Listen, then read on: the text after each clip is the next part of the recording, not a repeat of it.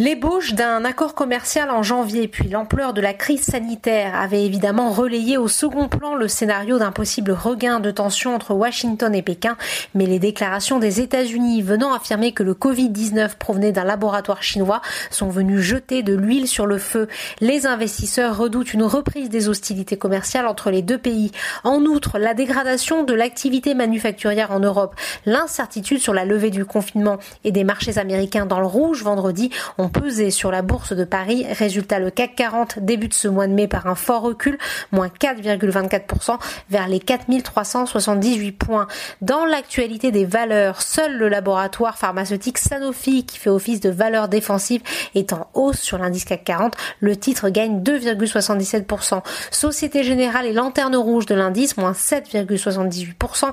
Le directeur général du groupe a en effet indiqué dans une interview accordée samedi aux échos que la banque s'attend à devoir provisionner entre 3,5 et 5 milliards d'euros cette année en raison des pertes liées à la crise. Ses concurrentes sont également emportées, moins 5,46% pour BNP Paribas, moins 5,22% pour Crédit Agricole. Les valeurs du secteur aéronautique exposées au marché chinois et déjà violemment affectées par la crise sanitaire reculent, moins 7,39% pour Safran, moins 4,98% pour Airbus. Important repli également pour le secteur automobile après la chute vertigineuse de vente de voitures neuves en France en avril, une baisse de 88% par rapport à la même période en 2019.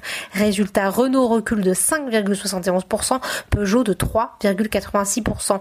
La major pétrolière totale qui publiera ses comptes trimestriels demain chute de 7,18% pénalisée par la nouvelle baisse du WTI américain. Dans son sillage, les parapétrolières sur le SBF 120 reculent presque 10% de baisse pour Technip FMC, plus forte chute de l'indice, moins 5,35% pour CGG, moins 7,88% pour Valorec. Les marchés américains s'inquiètent également du regain de tension entre Washington et Pékin et ont ouvert en ordre dispersé. À 18h30 heure de Paris, le Nasdaq progresse de 0,51%, le Dow Jones recule de 0,78% et le S&P 500 est quasiment à l'équilibre.